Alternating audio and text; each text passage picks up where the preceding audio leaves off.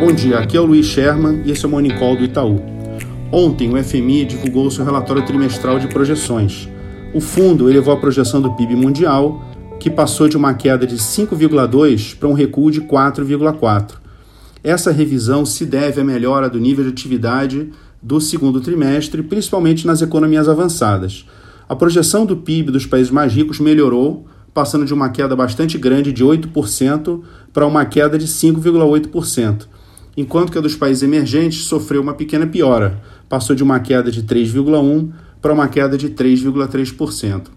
A grande diferença aqui é que os países avançados tiveram uma maior capacidade, em comparação aos emergentes, de fazer aumentos de gastos públicos, tanto para estimular a economia, como mesmo gastos em saúde pública. O fundo também fez uma forte revisão da projeção para o Brasil, que passou de uma queda de 9% para uma queda de 5,8%. Lembrando que a projeção do Itaú é de uma queda de 4,5% para esse ano, projeção esta que nós mantemos desde o início da pandemia, e uma projeção bem mais positiva do que a do FMI. Passando para os Estados Unidos, nós tivemos aí mais uma surpresa negativa em relação aos testes de vacinas. Agora, a empresa Eli Lilly realizou essa suspensão devido a preocupações com segurança. Na segunda-feira dessa semana, a Johnson Johnson já havia paralisado seus testes com vacinas. O indicador que resume bem essas tendências é o índice de probabilidade de vacinação, um indicador feito pela consultoria americana Super Forecasters, que mede qual é a probabilidade de que 25 milhões de americanos estejam vacinados até 31 de março de 2021. Essa probabilidade caiu abaixo de 50% nas últimas semanas. E em agosto, esse índice havia superado os 70%.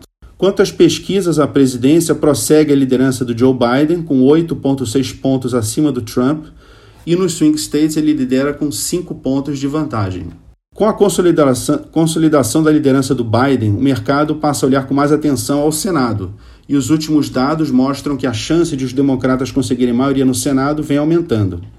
Para a economia, essa é uma informação importante, pois aumenta a chance de expansão da política fiscal à frente. Vindo para o Brasil, na política, o destaque é a notícia trazida pelo Globo de que o governo irá enviar ao Congresso nos próximos dias um projeto de lei que abre caminho para a privatização dos Correios. O modelo de privatização ainda está em estudo, mas, de acordo com o cronograma do governo, o leilão está previsto para meados de 2021. Se confirmada essa notícia, será a primeira proposta enviada pelo governo em 2020 mas, na nossa opinião, há bastantes dificuldades de ver uma proposta como essa aprovada esse ano. Primeiramente, porque a prioridade do Congresso vai ser analisar a chamada PEC emergencial, que é a emenda constitucional que regulamenta os gatilhos necessários ao cumprimento do teto. O presidente da Câmara, Rodrigo Maia, em entrevista ontem, inclusive, já disse que essa PEC será a prioridade.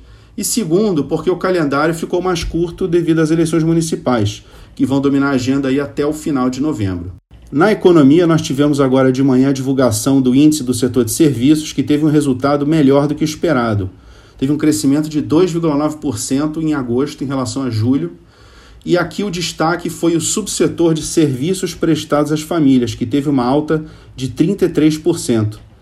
O setor de serviços tem sido o mais atrasado nessa recuperação da economia, atrás da indústria e da construção civil, obviamente devido às medidas de isolamento social. Então, esse dado positivo de serviço é bastante importante nessa nossa estimativa de que houve forte crescimento da economia no terceiro trimestre. Por fim, hoje o IBOP vai divulgar as pesquisas a prefeito em 13 capitais. É isso por hoje. Bom dia a todos.